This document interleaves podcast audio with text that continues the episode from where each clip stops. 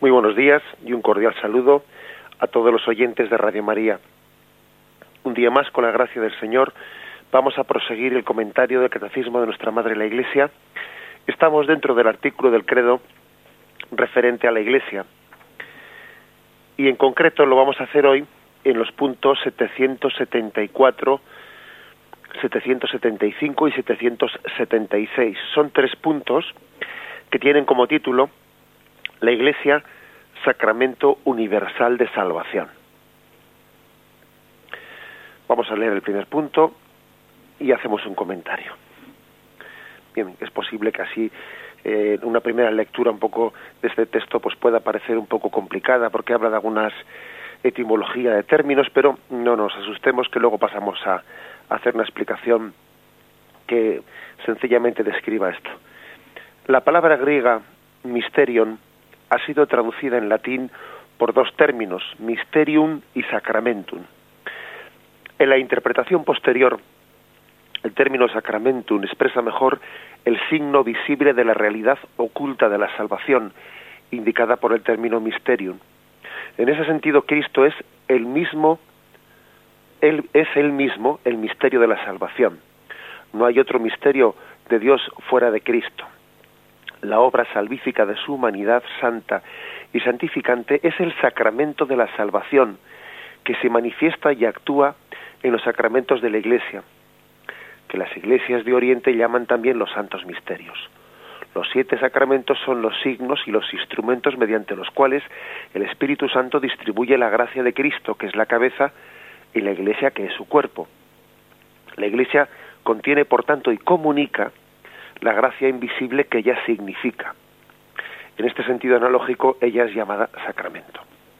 Bien, digo que no debemos asustarnos porque igual se formule pues a unos términos allí a primera lectura que pueden parecer complicados. No olvidemos que este es un, un, catecismo mayor eh, de la Iglesia Católica, escrito también para que los encargados de los catecismos, pues de alguna manera tomen de él el contenido y lo traduzcan un poco de una manera más pedagógica o más fácilmente comprensible. Bueno, aquí hay una afirmación eh, importantísima, ¿no? El hecho de decir que la Iglesia es sacramento de salvación. ¿Qué significa esta palabra? ¿Por qué se utilizó esta palabra? Esta fue una novedad del Concilio Vaticano II. Hasta el Concilio Vaticano II, la Iglesia no había utilizado en su magisterio esa expresión, que la Iglesia es como un sacramento de salvación. ¿Qué, ¿Qué quiere decir la palabra sacramento? Sacramento es un signo visible, un signo visible de una gracia que es invisible, un signo visible que también es ese, ese instrumento. O sea, por una parte significa algo, es un signo, pero por otra parte no únicamente lo significa, sino que también es un instrumento eficaz. Por ejemplo, ¿eh? el agua del bautismo. Es un sacramento porque es un signo visible, ese agua simboliza pues la pureza del alma, la limpieza del pecado original, ese agua simboliza em, la nueva vida de hijos de Dios, una vida nueva, el agua es signo de la vida, pero claro, el agua no solo es eh, un símbolo, en este caso del bautismo, sino que además de símbolo, es un instrumento, o sea, Dios a través de ese agua nos santifica, nos purifica, nos da una vida nueva de hijos de Dios. O sea, que no solo es un símbolo, un signo visible de algo que evoca, no, no, no, es que aparte de ser un signo, es un instrumento eficaz. Eso significa la palabra sacramento. Signo visible que también es un instrumento eficaz, ¿eh? las dos cosas. Bueno, pues ese ejemplo que hemos puesto con lo que es el agua, un signo, pero también un instrumento de santificación, eso mismo es la iglesia. La iglesia es un signo visible de una presencia invisible de Dios entre nosotros, pero no solo es un signo, es que además es un instrumento a través del cual Dios nos santifica. Bien, vamos a, intentar explicar esto un poquito con más, con más profusión. ¿no? Decíamos que que una de las grandes afirmaciones del Concilio Vaticano II fue esta, la de la sacramentalidad de la Iglesia, el hecho de que la Iglesia es sacramento. ¿Por qué es una gran afirmación? Pues porque es una pues es que es tener una conciencia grande de la vocación que Dios ha dado a la Iglesia, porque es que es un signo visible de Dios para salvar al mundo. Porque la Iglesia tiene conciencia de que está llamada a ser un instrumento de Dios universal para toda la humanidad. O sea que todos están llamados a la Iglesia, porque como todos están llamados a Dios, si la Iglesia es instrumento de Dios, pues la Iglesia no es que sea un club para algunas personas que tienen esa sensibilidad, no, no, es que la Iglesia es un instrumento de Dios para todas las gentes. Luego todo el mundo está llamado a pertenecer a la Iglesia. Fijaros qué afirmación tan atrevida, ¿no? Que no viene de una arrogancia, no, no. Viene de una conciencia de ser instrumento de Cristo. ¿Mm? Instrumento de Cristo. Esta afirmación, pues digo que es muy importante porque ha existido siempre la tentación de reducir a la Iglesia, pues a bien sea la dimensión interiorista o la dimensión eh, así eh, institucional o visible. Es curioso porque las dos tentaciones existen. Hoy en día, los que hablan de la Iglesia desde fuera tienen más la tentación de reducirla a una mera institución. A quedarse en la Iglesia como una mera institución humana, como en algo visible, negando lo invisible. Los que juzgan a la, Iglesia desde fuera tienen esa tentación. Quedarse con lo visible y negar que la Iglesia sea signo de, de, un, digamos, de una gracia invisible y menos aún negar que la Iglesia, que la Iglesia sea instrumento de Dios. Sin embargo, desde dentro de la Iglesia, desde dentro de la Iglesia, existe la tentación contraria. Bueno, quiere decir desde dentro de la Iglesia, me refiero desde los que formamos la Iglesia, desde los cristianos, que a veces somos tentados, ¿no? A veces, pues podemos ser tentados los cristianos de ver en la Iglesia, pues únicamente una eh, comunidad de fe, pero negando el aspecto visible de la Iglesia, el aspecto, institucional de la Iglesia. Como si la Iglesia fuese únicamente pues, una comunión en el amor, pero que nos sobra la jerarquía, nos sobra las instituciones. ¿eh? Es curioso porque las dos tentaciones se dan a la vez. El, el mundo secularizado que ve a la Iglesia desde fuera, pretende ver en ella únicamente una institución y nada más. No quiere ver que sea signo de Cristo, ni instrumento de Cristo, ni nada por el estilo. Y sin embargo, algunos cristianos que están dentro de la Iglesia tienen la tentación contraria de un supuesto espiritualismo que rechaza la institución. Es como si dijese, bueno, a nosotros lo que nos importa son los, eh, los valores de Cristo, mm, pero no queremos ninguna institución que nos, eh, que nos dicte, y que nos gobierne. No, nos sobra la institución. Queremos únicamente una iglesia espiritualista. Fijaros que las dos tentaciones están dando por un lado y por el otro lado. El mundo pretende juzgar a la iglesia como una mera institución visible y un falso espiritualismo que puede ser una tentación que, que esté en algunos no, pues en algunos sectores alejados del magisterio de la iglesia pues tienen esa tentación de una iglesia espiritualista que no admita el signo visible, su institución, su jerarquía, sus medios visibles de salvación. La verdad es que sería bueno hacer un pequeño eh, recorrido en la historia para darnos cuenta que dentro de la iglesia ha existido, bueno, pues esa doble, esa doble tentación eh, y, y especialmente dentro de, dentro de la Iglesia ha existido más la tentación de reducir la Iglesia a, una especie de meramente comunión espiritualista, rechazando el aspecto visible e institucional de la Iglesia. ¿eh? En la Edad Media ya habían surgido movimientos pues antieclesiásticos, ¿no? Y hubo hubo mm, algunos movimientos como los Fraticelli que se llamaban, que decían que ellos querían una iglesia pobre y santa, que no querían una iglesia carnal institucional, que ellos querían ellos eran como una especie de espíritu independiente, ¿no? que no querían la autoridad de la iglesia, que querían únicamente la fuerza del Espíritu Santo sin la autoridad de la iglesia o sin la mediación de la iglesia. También en el siglo XIV había algunos movimientos de este estilo que decían más Cristo y menos Iglesia. Incluso que decían que la Iglesia era el conjunto de todos los predestinados a la salvación, que los eh, pecadores no formaban parte de la Iglesia, que aunque estaban en la Iglesia, no son la Iglesia, decían ellos.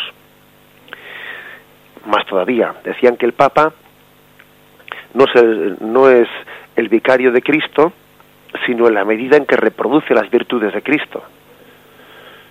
Claro, frente a todas estas tendencias espiritualistas, la Iglesia reaccionó, claro, y dijo, no, no, el Papa es vicario de Cristo, ojalá reprodujese bien las virtudes de Cristo, pero aunque el Papa sea un pecador, es el vicario de Cristo. Y Jesús puso a Pedro como vicario, como roca, incluso cuando Pedro también era un pecador. O sea que no tenemos que confundir, no tenemos que confundir lo que es el misterio de la Iglesia con, bueno, pues con un espiritualismo que, que parece que confunde la Iglesia con de la tierra con la Iglesia del cielo. Aunque la Iglesia de la tierra haya pecado y los miembros que la formamos, aunque seamos pecadores, es la verdadera Iglesia del Señor. ¿Mm? Es la verdadera Iglesia del Señor. No, no debemos de escandalizarnos por el hecho de que los que formamos parte de esta iglesia seamos pecadores. Jesús también ya sabía que Pedro era un pecador. Y no por eso dejó de elegirle como roca sobre la que fundar su iglesia. ¿Mm? Por lo tanto, ojo con, con una tentación que siempre ha existido, que es una tentación que ha podido, sí, que especialmente se, se fragua dentro de la Iglesia con buena intención, porque todas las herejías han tenido una buena intención. Y estas herejías espiritualistas tenían la intención también, la buena intención de reaccionar, pues frente, bueno, pues, pues frente a una, a una parte del clero, pues que era poco espiritual, que estaba muy apegada a sus beneficios eclesiásticos y etcétera, pues todo eso es verdad, o sea, es decir, el contexto histórico en el que surgieron estas tentaciones, pues ya se entiende, ya se entiende contra qué querían reaccionar, pero claro, el demonio, el demonio que es astuto, a la hora de reaccionar frente a una iglesia pues institucional poco santa, pues el demonio saca provecho y pretende una reacción en la que uno pues se aleja de la Iglesia, se avergüenza de la Iglesia visible, jerárquica, institucional y pretende que la Iglesia sea meramente pues una especie de comunión espiritual sin ningún tipo de, institución, ni de jerarquía, ni de nada. No, eso es falso. Es falso. Y ahí vino, y ahí en ese contexto está la reforma de Lutero. Que Lutero, para él dijo que la Iglesia iba a ser únicamente pues una llamada espiritual y él negaba la institución de la Iglesia. Llegando a decir Lutero que toda mediación humana, toda mediación humana corrompe la gracia de Dios y la pureza de la palabra de Dios. Por eso decía Lutero que a él le sobra toda mediación humana. Él no quiere ningún mediador entre Dios y los hombres. Bueno, pues esa es una gran tentación. Dios ha querido esa mediación. Y esa mediación ha sido en primer lugar Cristo y en segundo lugar ha sido la Iglesia que prolonga la mediación de Cristo. Eso que dice Lutero, que él le sobran todas las mediaciones humanas, bueno, pues la verdad es que, que el Señor ha hecho otra cosa. El Señor quiso mediaciones humanas. Y él cuando eligió a sus doce apóstoles sabía que iban a ser una mediación a través de la cual los hombres iban a conocer a Cristo por la predicación de esos doce apóstoles. Por eso dijo que es tan importante la afirmación del Concilio Vaticano II de que la Iglesia es sacramento, sacramento visible, sacramento visible, porque eso es entender que la eclesiología, que, la, que, vamos que la, que la explicación de lo que es la Iglesia es una prolongación de la encarnación. Dios se hizo carne, habitó entre nosotros. Bueno, pues la Iglesia prolonga la encarnación porque la carne de Cristo era visible y la iglesia es visible. Y no nos avergoncemos no de esa visibilidad de la iglesia.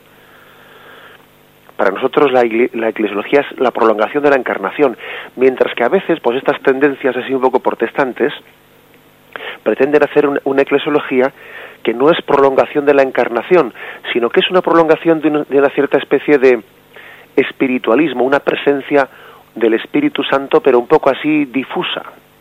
No, la Iglesia es visible. ¿Mm? Vamos pues a hacer esta, esta meditación y tengamos en cuenta que hay, por lo tanto, dos tentaciones. ¿eh? La tentación de ver en la Iglesia únicamente una institución que no es signo de, de la gracia de Dios, que no es instrumento de Dios, únicamente una mera institución sin más, y la otra tentación, la tentación de pretender que la Iglesia sea pues una especie de comunión espiritualista, pero que le sobra la institución, que como que tenía que desprenderse de ella. Pues no, no tiene que desprenderse de ella. Porque un sacramento, si tú te desprendes del agua, has perdido el sacramento. El agua es el signo visible de la gracia de Dios. Y el sacramento necesita el signo visible, el pan, el vino, el agua, el aceite. El signo visible a través del cual Dios actúa. Pues la iglesia es el signo visible a través del cual Dios actúa. Y no nos avergoncemos de esa visibilidad, aunque a veces se le vean los pecados, como se le veían a Pedro. Jesús no se asusta de eso. ¿eh? Esta es pues la afirmación primera del catecismo. La iglesia es sacramento de Dios entre nosotros. Sacramento visible, signo visible de una gracia de Dios que es invisible e instrumento eficaz, ¿eh?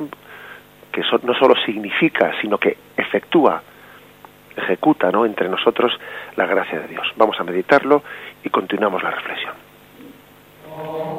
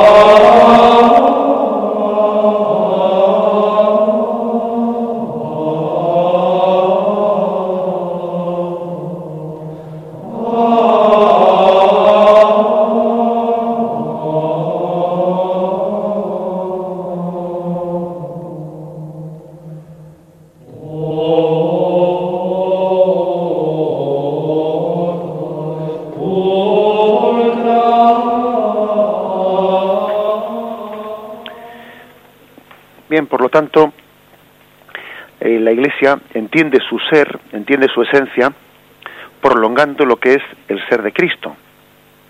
Es la prolongación del misterio de la encarnación. Si Cristo es Dios entre nosotros, la Iglesia es Cristo entre nosotros. Si Cristo es el sacramento del Padre, la Iglesia es el sacramento que revela y hace presente a Cristo. Por lo tanto, la vocación católica universal de la Iglesia lo que hace es prolongar el, ser de Cristo que es para todo el mundo. Mm, no hay que escandalizarse de la Iglesia. En el fondo, el que se escandalice de la Iglesia se escandaliza de Cristo.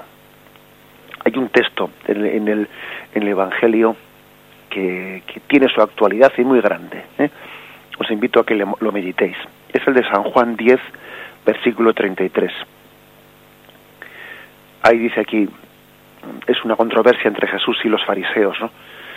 Jesús pide explicaciones de por qué quieren apedrearlo. Y dice, y le, le dicen los fariseos a Jesús, no te apedreamos por ninguna de tus palabras o de tus obras, ¿no? Sino porque te haces Dios en el fondo el motivo último por el que los fariseos querían apedrear a Jesús no era tanto por sus obras, no es que les pareciese mal lo que estaba haciendo, sino la pretensión de su divinidad.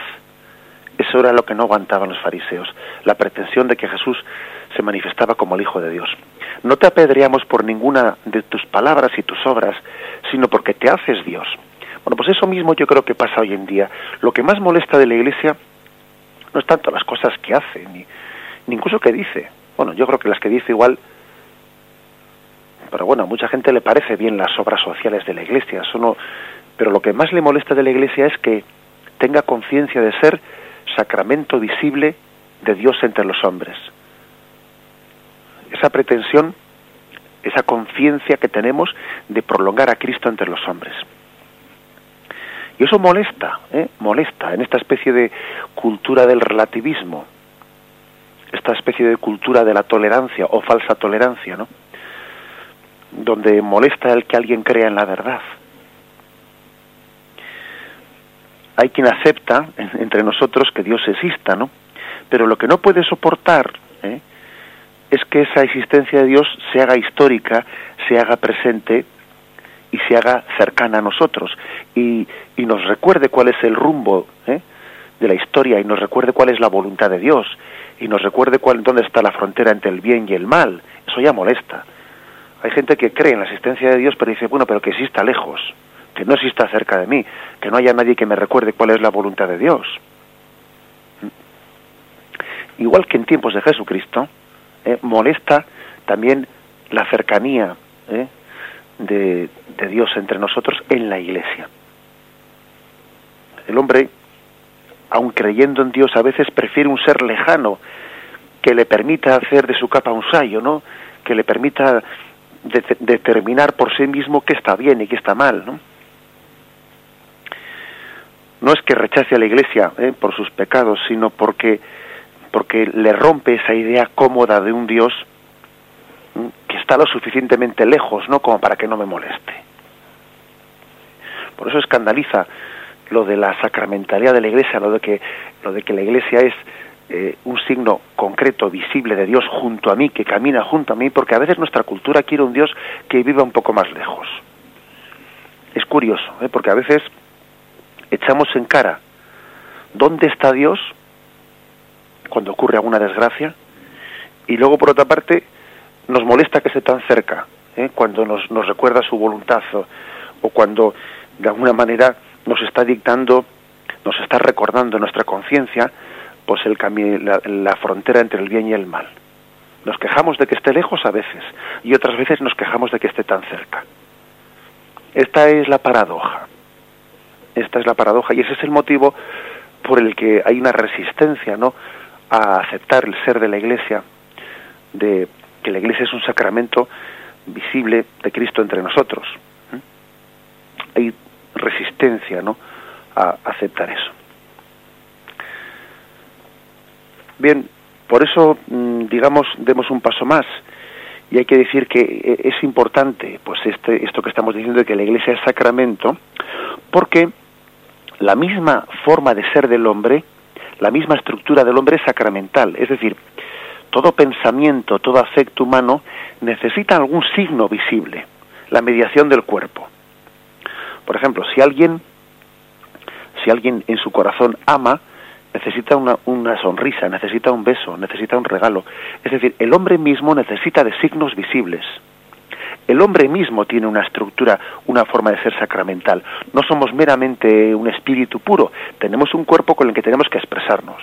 Y si alguien ama, besa, si alguien ama, sonríe, si alguien ama, da un regalo. Es decir, nosotros tenemos necesidad de signos visibles, que no somos ángeles. Somos hombres con, con cuerpo y alma y nuestra corporalidad pues hace necesario el sacramento, el signo visible. Por eso la iglesia es necesaria para nosotros. Por eso Dios, que es un buen padre y un buen pedagogo, Él entendió que necesitábamos de la Iglesia, porque nosotros necesitamos de signos visibles, ¿no? Para entender la gracia de Dios que es invisible. Por eso Dios, digamos, se ha acomodado a nosotros, o sea, se ha adaptado a nosotros para que le entendamos. Y entonces a veces es que es curioso, ¿no? Que luego nos escandalizamos de que Dios haya hecho este esfuerzo tan grande de adaptación a nosotros. Nos quejamos de que Dios es un misterio y luego, sin embargo, cuando coge un rostro humano, pues decimos, pero ¿cómo puede ser? Bueno, pero no te, habías quejado de que Dios es un misterio, pues por eso precisamente Él coge un rostro humano para que tú le puedas conocer más de cerca. ¿eh? Luego no te escandalices de una cosa y de su contraria, porque las dos ¿eh? son, es una, contradicción en la, en la que estamos cayendo. Por lo tanto, Cristo es sacramento del Padre y la Iglesia es sacramento de Cristo. Es verdad que aplicamos este término, pues no en el mismo término, no en la misma medida, ¿eh? A Cristo y a la Iglesia, ¿eh? porque Cristo es mediador como cabeza y como fuente, ¿eh? y la Iglesia ofrece un misterio de esa mediación de Cristo, es decir, que nuestra mediación pues es más humilde. La o sea, la, Cristo es un sacramento del Padre pues en un sentido mucho más puro, mucho más original, pero bueno, pero aunque sea de una manera mucho más pura, la de Cristo, también la Iglesia es sacramento de Jesucristo. Cristo no tenía pecado y por lo tanto su ser, su, su ser sacramento del Padre pues era mucho más puro. Nosotros tenemos pecado en los miembros que formamos la Iglesia, en los miembros, no en la Iglesia en sí misma, y puede ser que oscurezcamos esa mediación, pero somos sacramento de Cristo. La Iglesia es sacramento de Cristo. Prolongando y participando ¿no? de ese ser de Cristo. Un matiz. Cuando decimos que la Iglesia es sacramento de Cristo, no estamos afirmando que haya ocho sacramentos. ¿eh? Ya sabemos que en nuestro catecismo se nos habla que hay eh, siete sacramentos que son los que Cristo instituyó. Bautismo, confirmación, Eucaristía, penitencia, ¿eh? siete sacramentos. Por lo tanto, decir que la Iglesia es sacramento no es decir que ahora son ocho. De hecho, el Concilio Vaticano II, el Catecismo dice que la Iglesia es como un sacramento, o sea, en el sentido un poco eh, metafórico.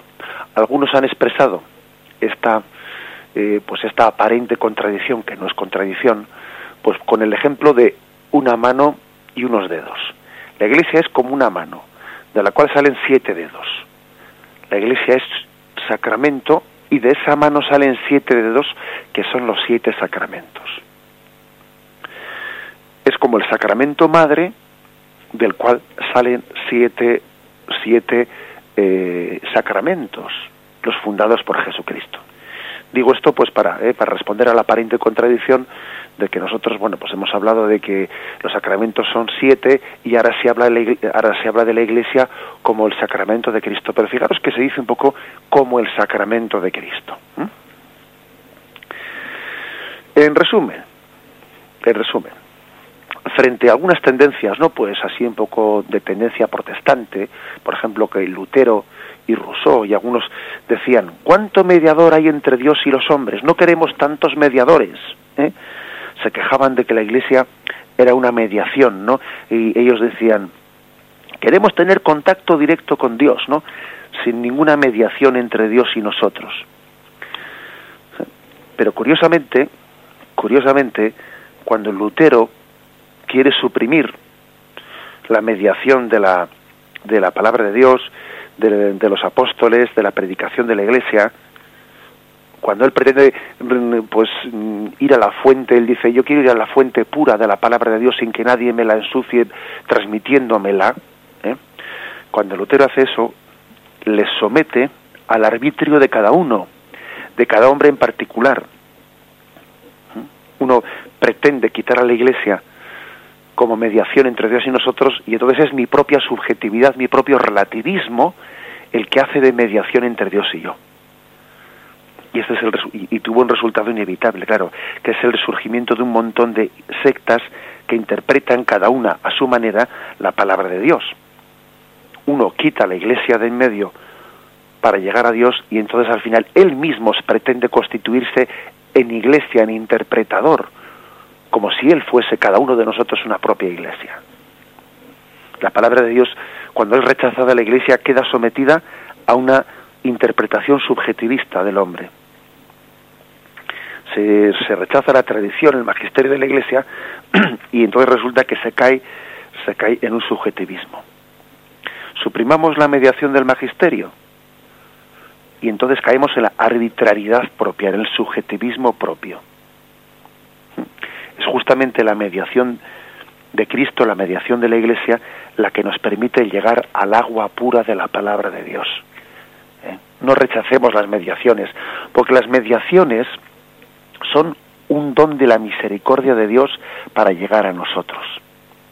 Cristo fue una mediación del Padre, la Iglesia es una mediación de Cristo. Y es el hecho ahora de que dos mil años después podemos tener pues, la gracia de conocer, de conocer la, la, originalidad del Cristo primero, pues gracias a la mediación de la Iglesia, que si no habríamos perdido memoria de Cristo y ya ni nos acordaríamos de que había existido. Hoy podemos conocer a Cristo con la misma pureza en la que Él se presentó en los primeros siglos. La conclusión de esto que estamos, que estamos exponiendo pues es clara. Eh, hay una decir que la Iglesia es sacramento de Cristo, pues es entender de cómo hay esas dos dimensiones mm, son inseparables, ¿no? No permitamos nunca que se nos pretenda separar iglesia institucional de iglesia espiritual, no permitamos nunca, ¿no? Esa especie de bisección pues que es totalmente inaceptable. La espiritualidad católica es una espiritualidad de la encarnación. La espiritualidad que siente el gozo de ver a Dios en Cristo y el gozo de ver a Cristo en la Iglesia. Las herejías han sido que siempre eh, la palabra herejía no sé si sabéis qué significa elección, es decir, elegir una cosa frente a otra, elegir eh, en, dentro de lo que es la Iglesia, elegir la institución o, el ser espiritual. No, nosotros no elegimos una cosa frente a otra, sino que integramos las dos. Cristo es Dios y es hombre. Algunas herejías decían que Cristo era únicamente Dios y otras herejías decían que Cristo era únicamente hombre. Algunas herejías afirman que la Iglesia es únicamente institución humana y otras que la Iglesia es únicamente comunión espiritual. Las herejías siempre son elección, que eso significa ¿eh? el término de la palabra. Nosotros, sin embargo, en nuestra espiritualidad católica tenemos que integrar. Y nosotros no decimos Cristo, Dios o hombre, iglesia, institución o, o lugar del Espíritu, sino que decimos y, no decimos o, sino decimos y, Cristo, Dios y hombre verdadero. La iglesia, institución y cuerpo místico de Cristo. Las dos cosas son afirmadas. ¿eh? Esta es la forma en la que el término de iglesia, sacramento de Cristo, pues lo, lo significa. Bien, el punto 775 eh, del Catecismo dice así, la Iglesia es en Cristo como un sacramento o signo e instrumento de la unión íntima con Dios y de la unidad de todo el género humano. Ser el sacramento de la unión íntima de los hombres con Dios es el primer fin de la Iglesia. Como la comunión de los hombres radica en la unión con Dios, la Iglesia es también el sacramento de la unidad del género humano.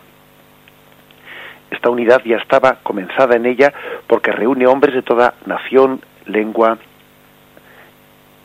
de toda nación, raza, pueblo y lengua. Al mismo tiempo la Iglesia es signo e instrumento de la plena realización de esta unidad que aún está por venir.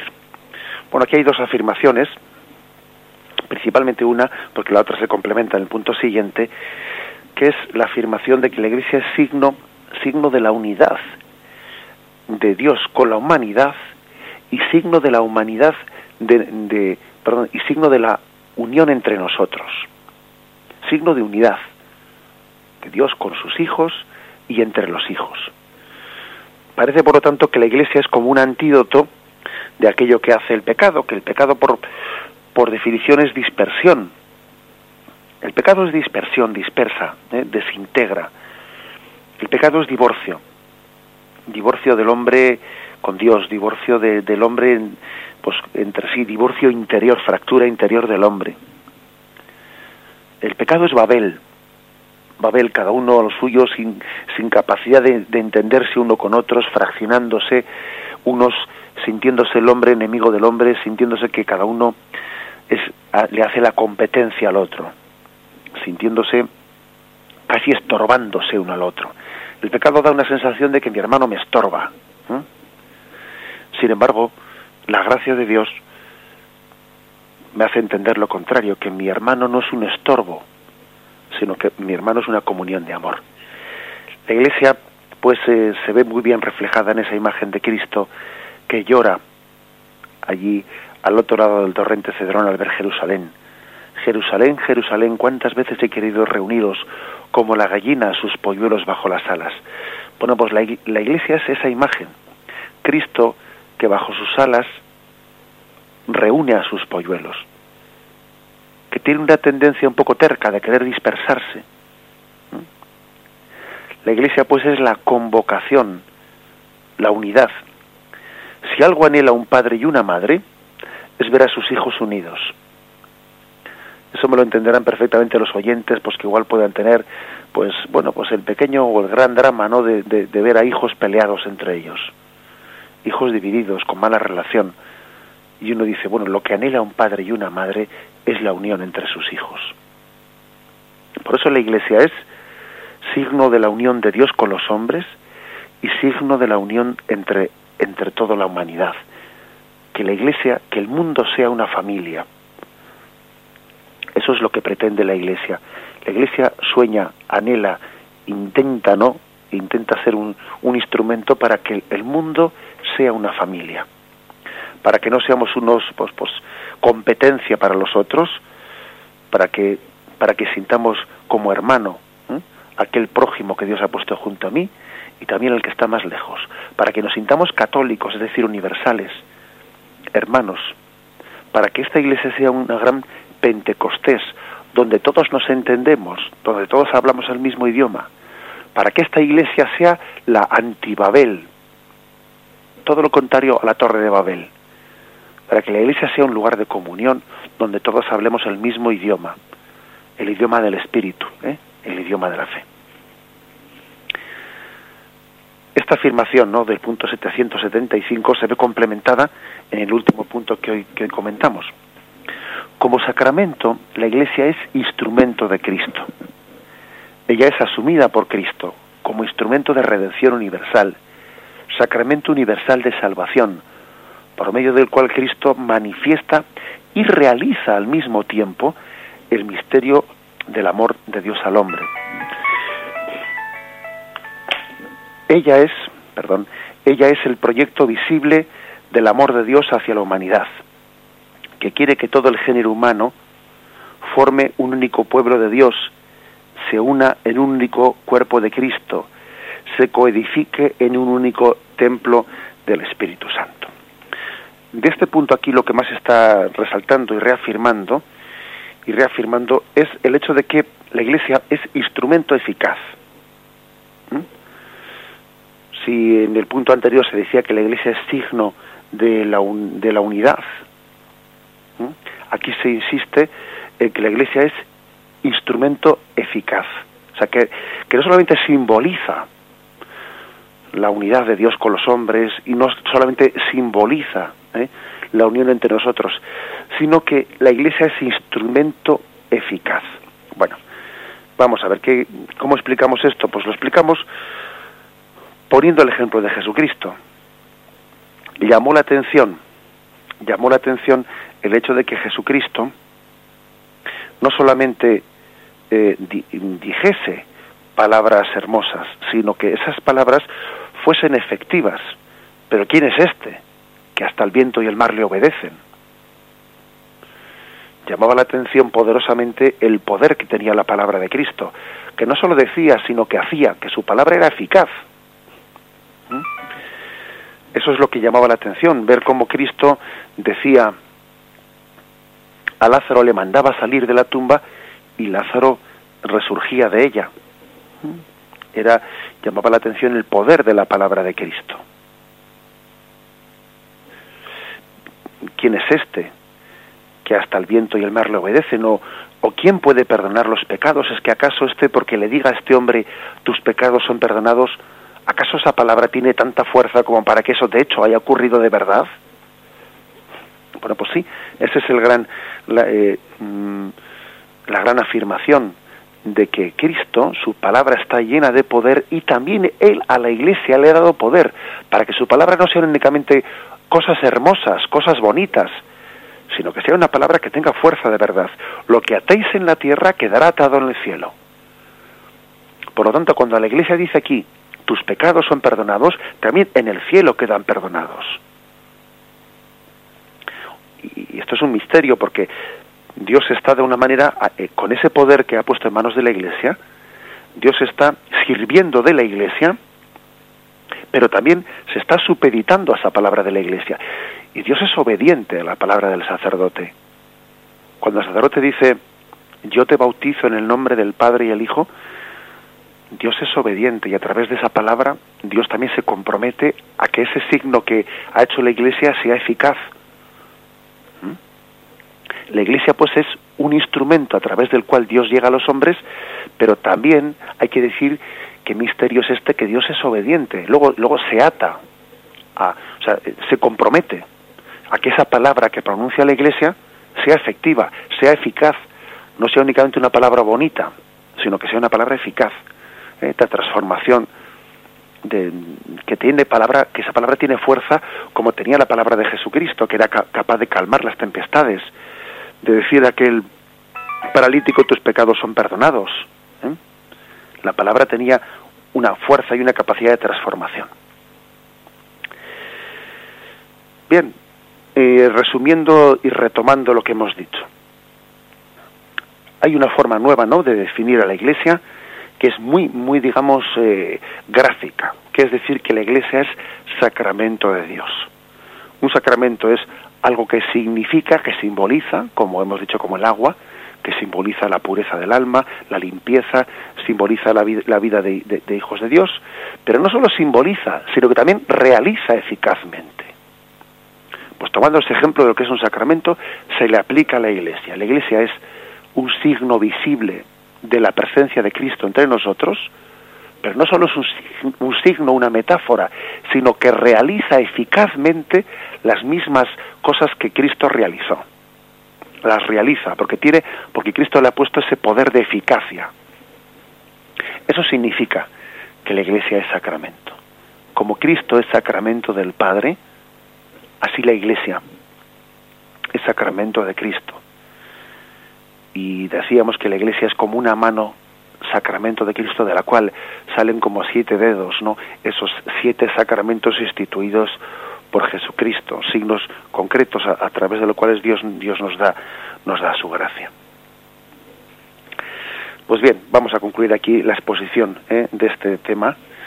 Eh, os invito a que podáis participar en el programa haciendo vuestras llamadas bien sea para hacer preguntas o para hacer vuestras aportaciones, llamando al teléfono 917 107 700. 917 107 700.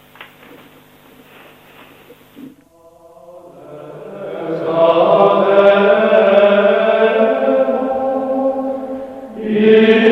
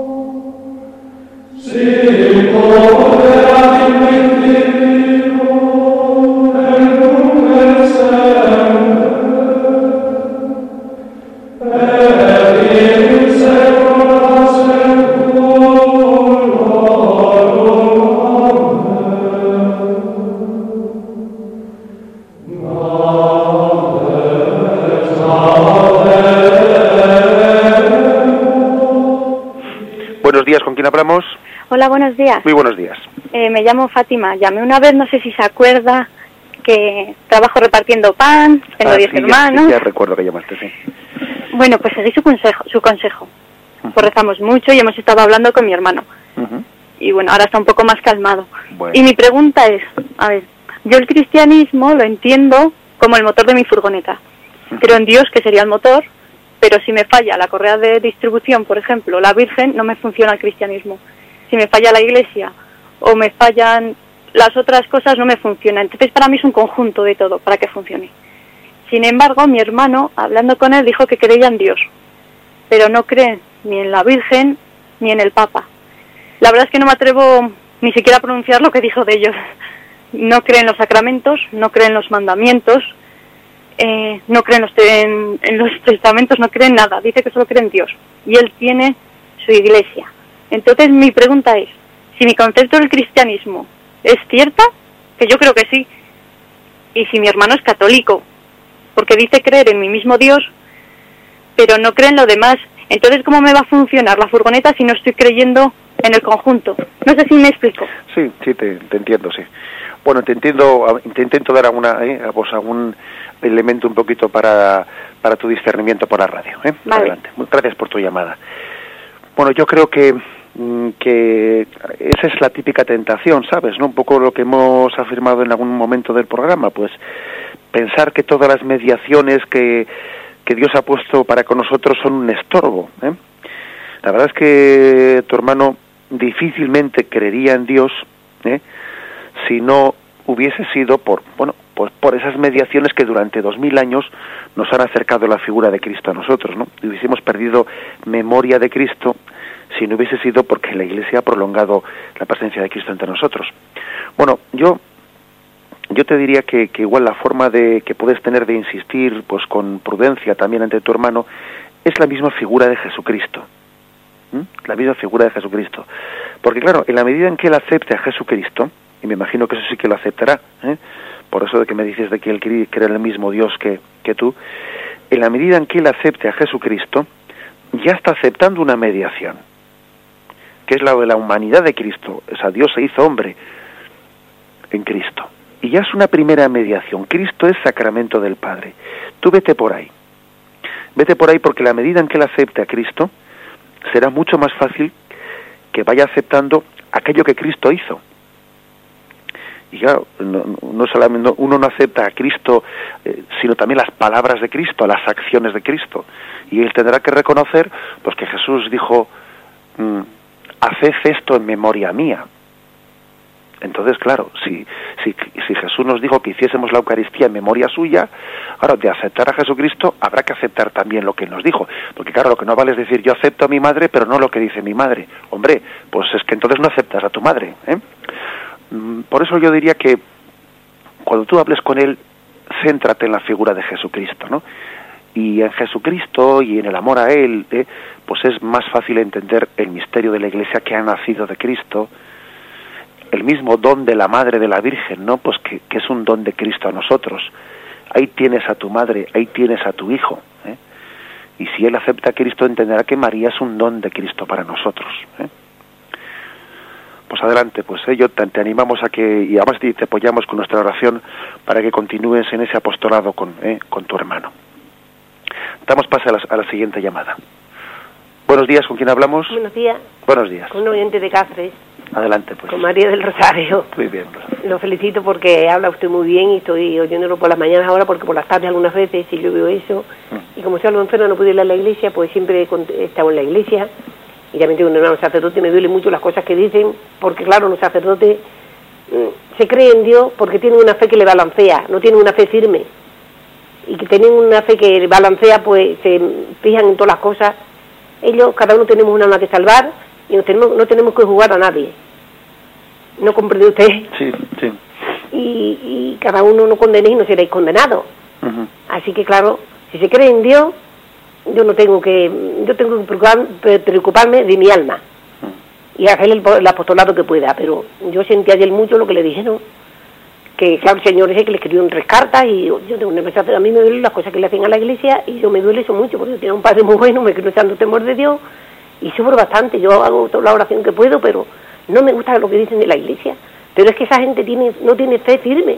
Si se tiene fe firme, yo no me tengo que fiar. Yo tengo que tener, darle cuenta a Dios un día de lo que haya hecho yo. No me van a condenar de los pecados que hagan, que hagan hecho otros, ¿no comprende usted? Ya, ya.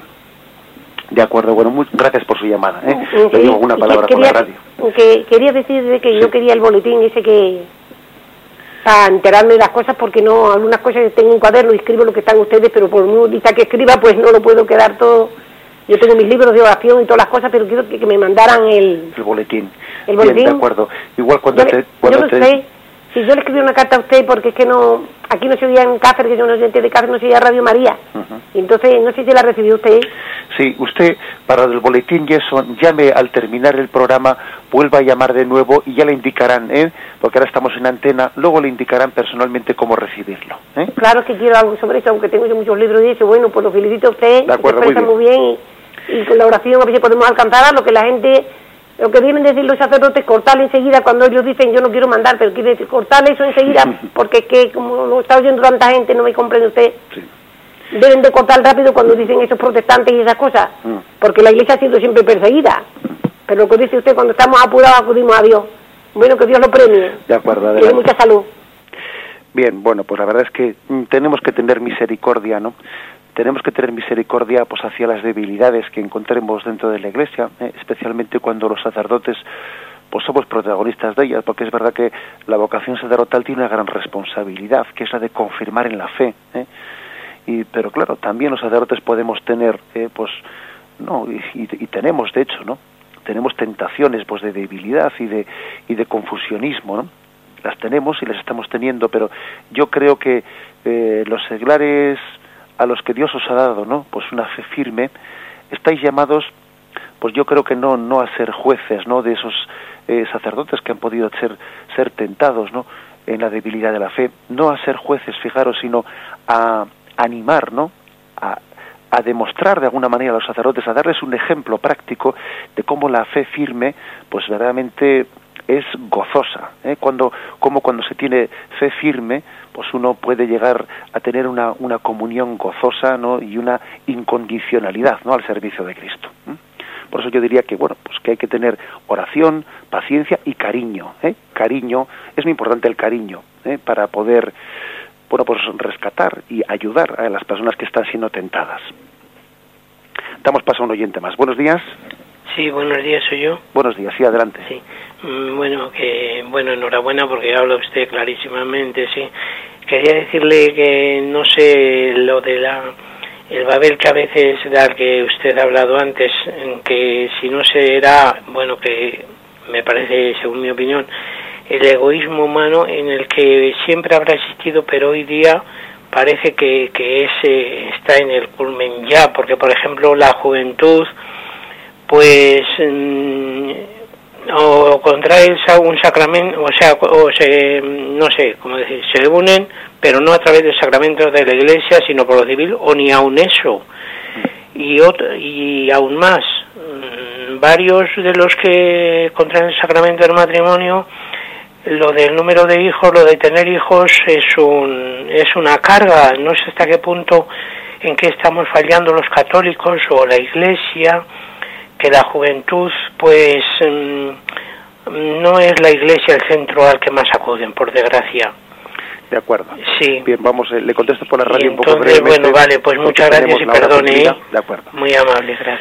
Bien, pues hombre, pues es, sí, le respondo brevemente porque tenemos ya el tiempo encima, pero es cierto que, bueno, pues que esa alergia a la comunión, por ejemplo, matrimonial, esa alergia pues al mismo sacramento del matrimonio estable permanente no eh, pues y esa alergia también no esa mentalidad antinatalista etcétera no deja de ser todo ello todo ello un indicio un indicio pues de, de esa torre de Babel a la que hace re referencia el oyente porque el pecado disgrega el pecado divorcia. Nos divorcia con Dios nos divorcia nos divorcia entre nosotros nos divorcia interiormente también el hombre el hombre esclavo del pecado es un hombre divorciado, divorciado con sí mismo, con su hermano, con Dios. Todo eso es consecuencia de la torre de Babel. Mientras que por, el contrario, cuando somos sanados por la gracia de Cristo, somos un hombre comunión, comunión en la iglesia, comunión entre nosotros, ¿no? Comunión con Dios, ¿eh? comunión en el seno de la iglesia. Eh, creo que es una buena manera de concluir y, y exponer todo lo que hemos dicho. Estamos llamados a vivir en comunión y esa comunión Dios nos la ofrece en el seno, en el seno de la iglesia. Concluimos de esta forma la exposición del catecismo. Alabado sea Jesucristo.